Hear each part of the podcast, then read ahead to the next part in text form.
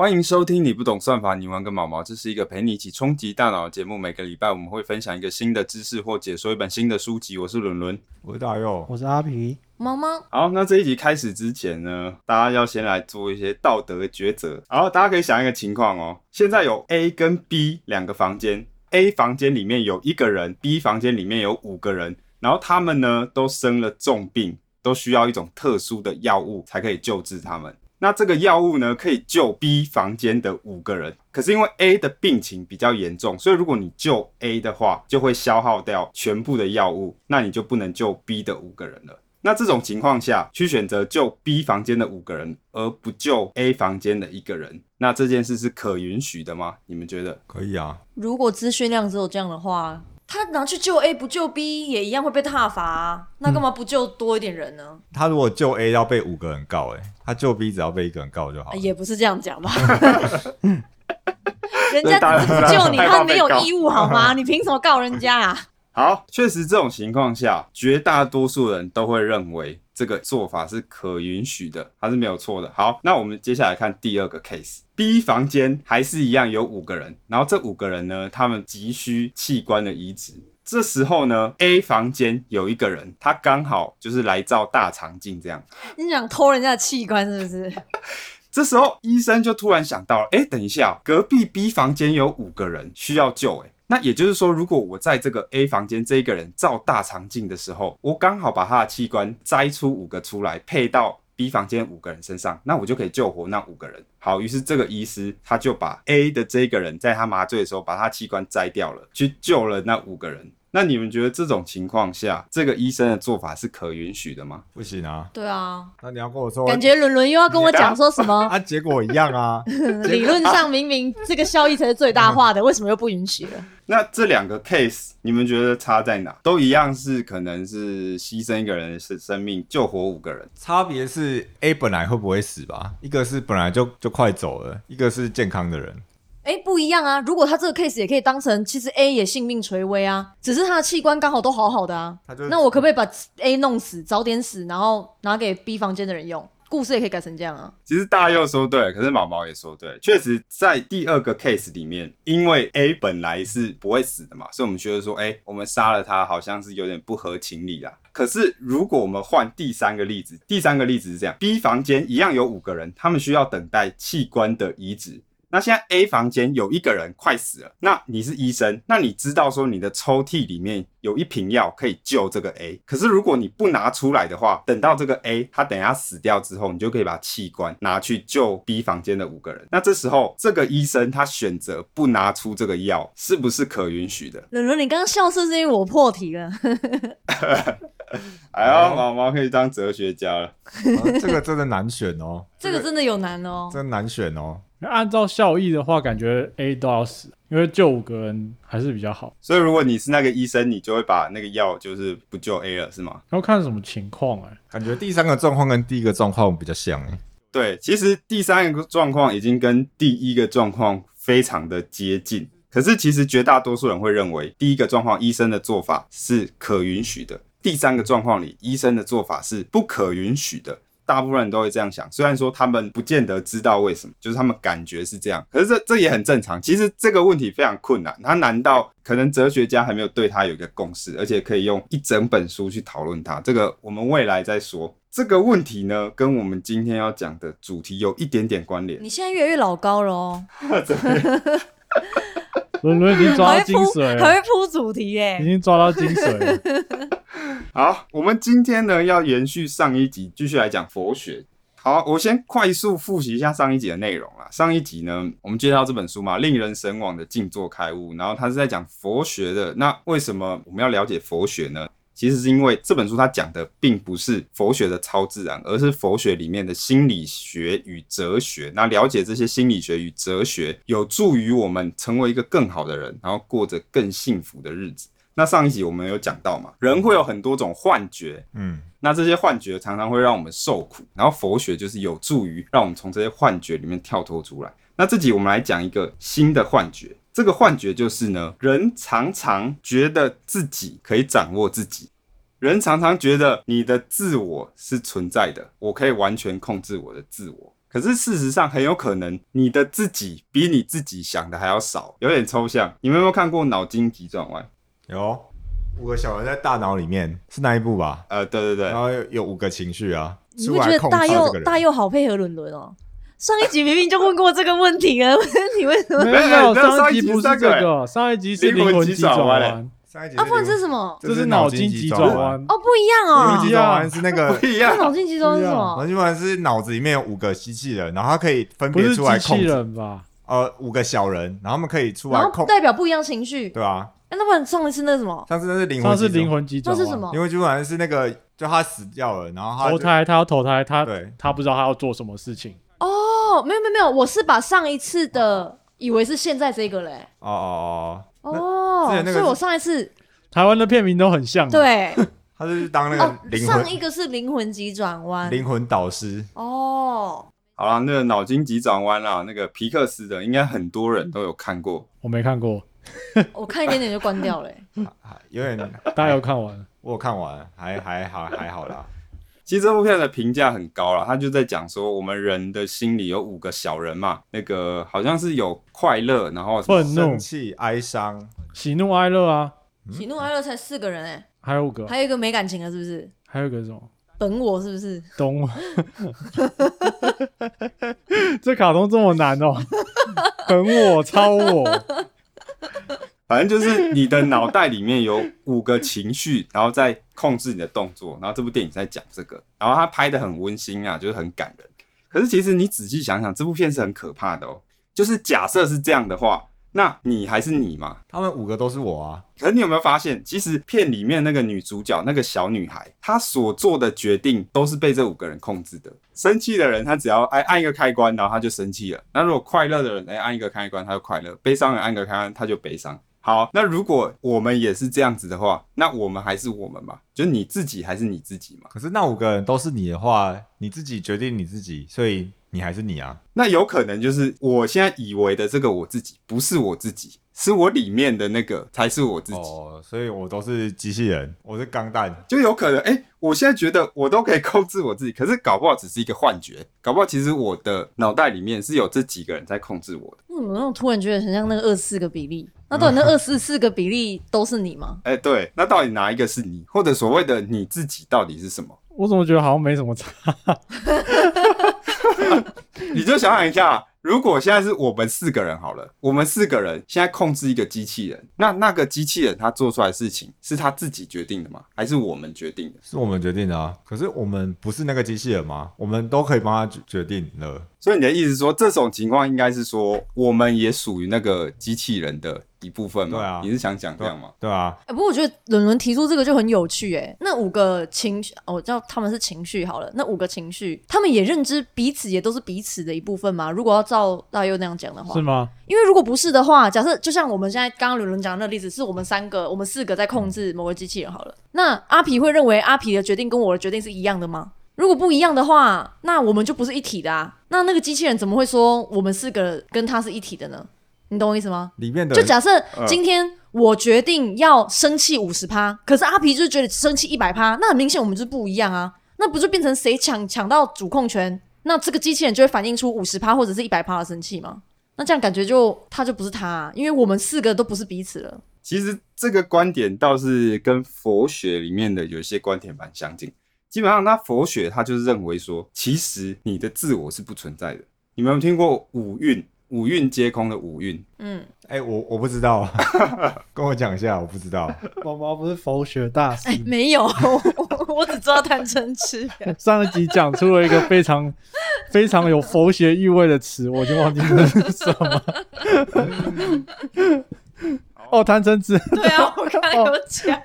好啊，基本上佛学里面呢，他讲的五蕴就是色、受、想、行、识，就简单带过好了。基本上就是色就是你的肉体嘛，受就是你的基本的感受，想就是你的知觉，呃，你听到的声音或是看到的影像，然后行就是你的情绪，然后你的想法或者你的习惯，然后识就是你的意识。那有一些佛学观点认为说，虽然说你是由这个五蕴构成，可是这五蕴其实都不是你，它都不是你自己。其实你的意识是受到这些东西的纠缠，应该说有一个所谓的你能够掌控全部的那个你，可能不存在，就是你可能是受到很多东西的纠缠。其实他这本书有提到一些类似的观点，他只说其实我们的大脑是被不同的模组占据了，就是你自己可能比你想象中的还要来更少。像我们以前有讲到说，有些心理学有做出这样的结果，就是如果你拿着一杯热水，你比较容易认为跟你交谈的人是一个好人嘛。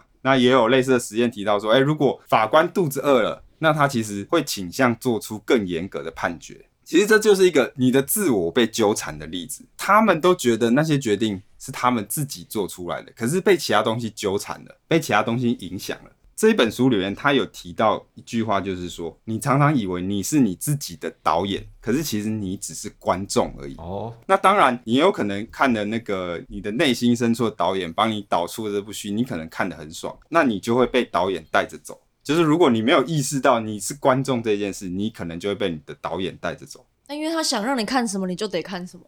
对，就有点像是那个灵魂不脑筋急转弯里面一样，那个梅梅她可能以为那都是她自己做的决定，可是可能是她内心深处的一个东西，不是她自己的东西在帮她做决定，然后她自己不知道，以为那是她自己做的决定。有一个心理学的实验叫做裂脑实验。人的大脑有一个结构是会连通左右脑的，让左右脑交换讯息的。我查一下那个结结构叫什么？南桥不是啊，偏偏肢体哦，不是，哎，大家怎么知道？好猛吧？偏肢体就是让你的左右脑互通讯息的。可是呢，因为历史上有些人因为某些原因，他的胼胝体被切断了，也就是说，他的左右脑的讯息是没有办法互通的。有时候为了治疗一些疾病，也会把胼胝体切除。对，就历史上有这样的情况，好像是治疗癫痫吧？癫痫，对。所以这种人，他的左右大脑的资讯没有办法互通，他就提供了机会，就是让心理学家或是科学家做一些实验。那有实验就是类似这样，因为我们的左脑是控制语言的区域嘛。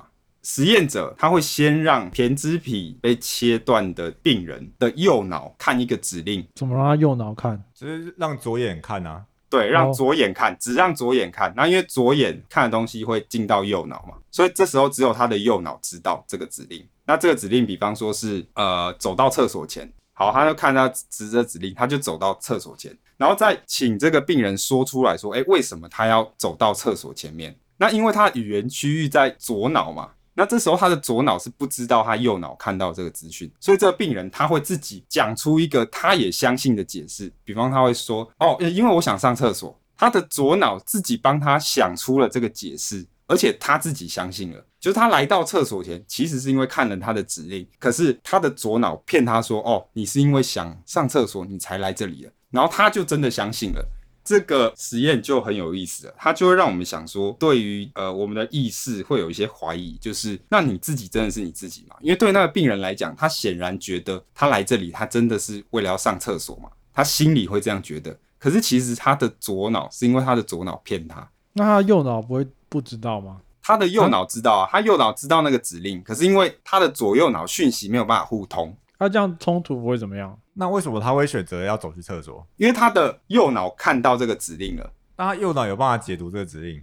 他右脑可以，可是因为他语言区是在左脑。哦哦哦。因为你的左脑是要解释为什么要去厕所，但是左脑不知道为什么要去厕所，因为因为是右脑看到要去厕所，但是左脑不知道。有另一个实验也是类似类似这样子啦，就是它是让你的左脑看到鸡爪。那你的右脑看到雪，就是下雪的照片，然后你的左右脑再分别就是选一个可以配对的图片嘛。那看到鸡爪的左脑，它就会选鸡，因为这是一组的嘛。看到下雪的右脑，它就会选雪铲，雪的铲子，因为跟下雪这个是一组的嘛。嗯。可是叫他解释他为什么会这样选的时候，他的左脑就会解释说：哦哦，鸡跟鸡爪是一组的嘛，对，很合理啊。为什么要选这个铲子？哦，是因为这个铲子要来清理鸡舍。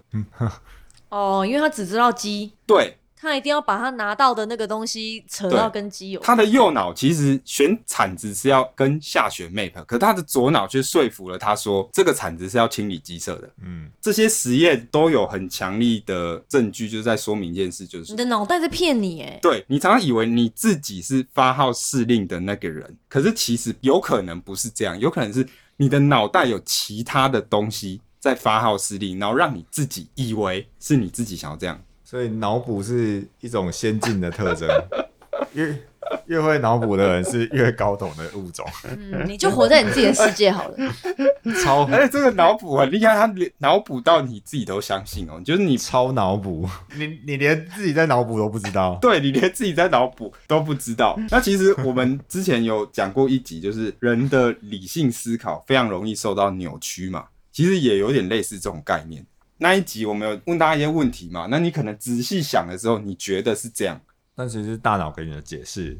那包括你的情绪也是，所以其实人常常会受到你的大脑的欺骗。有一些科学家认为说，呃，这个脑补它有可能确实是帮助你在演化，因为可能以前时代我们常常要说服别人嘛，或是希望别人跟你合作嘛。那你要怎么说服别人？你要先说服你自己。嗯，人的大脑可能本来就不是为了要找出真相的。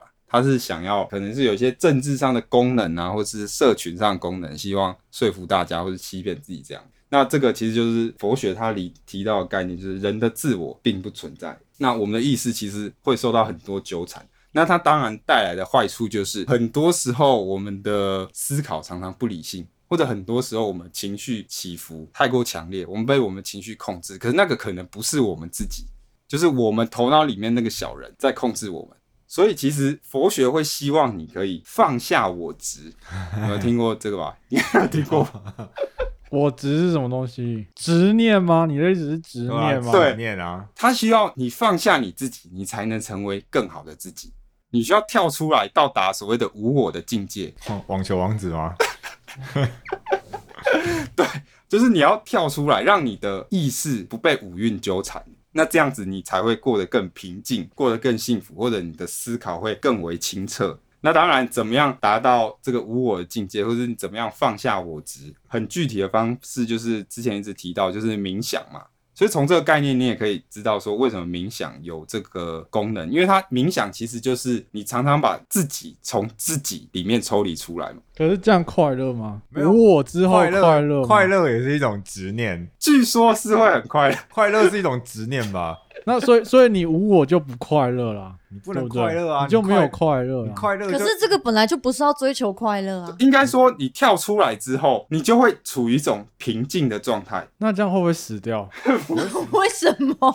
不会死掉啊，不会死掉啊。你都没有欲望嘞。人一平静就死掉，那你看那些僧人是都死了啊？啊，我觉得他们还是有欲望。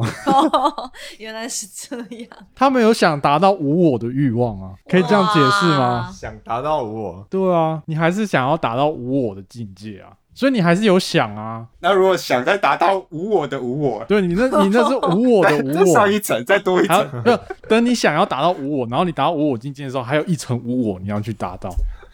我什么东西呀？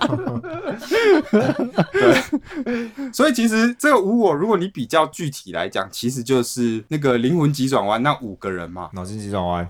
哦，脑筋急转，还有一个你真正的自己。原本你的自己可能被这五个人控制，可是现在是你跳出来看着这五个人了。所以你相对你就比较不会受他们控制，因为你就会发现说，哦，有这些人在控制我。那当然，这个无我的境界是有点难体会啦。那书里其实有提到，那应该这样讲吧？你达到无我境界后，你可以你就可以控制自己的欲望，自己的喜怒哀乐。呃，可以这么说。所以我想要快乐就快乐，我不想要快乐就大家很生气的时候我很快乐，这样，比如说这样。对，就是你对于你自己的控制力会比较高。就会拥有比较多的自己啊，所以其实放下了自己之后，你反而是得到了更多的自己。就是你放下我执之后，你反而成为了一个更好的我。那当然书里也有说，这个概念其实并不容易体会，你有点难纯粹从智力上去理解到这个概念。你可能就是透过冥想，或通过一些练习，你才能慢慢感觉到原来到这个状况是怎么样嘛。我们 p a r k e 很久一之前有有讲到一集叫叫什么去了，忘记哪一集了，有讲到所谓的出神的境界嘛。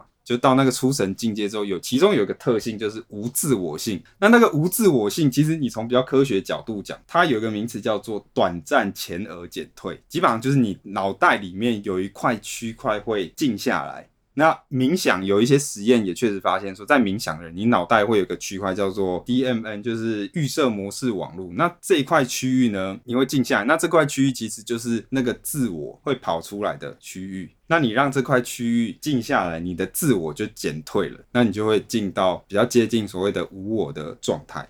好啦，那这个就是今天讲的。等一下，我我为什么没办法连接你这个跟刚刚那个道德测试什么关系啊？暖场了，随便乱暖 是不是？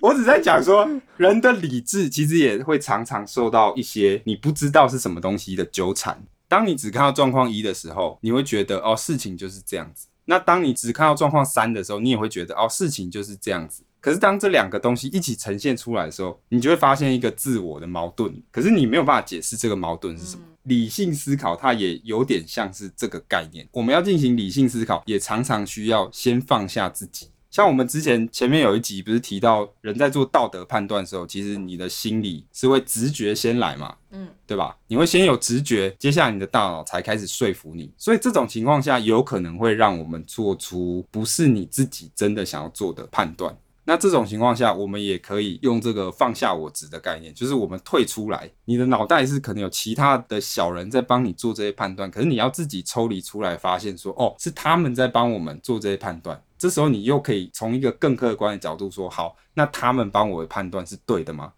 好，那今天这就是全部内容。如果你觉得我们内容还 OK，希望你可以在 Apple Podcast 或 Spotify 上面给我们点个赞。然后有任务你也可以私信我们粉砖，那我们就下次见，拜。拜，拜。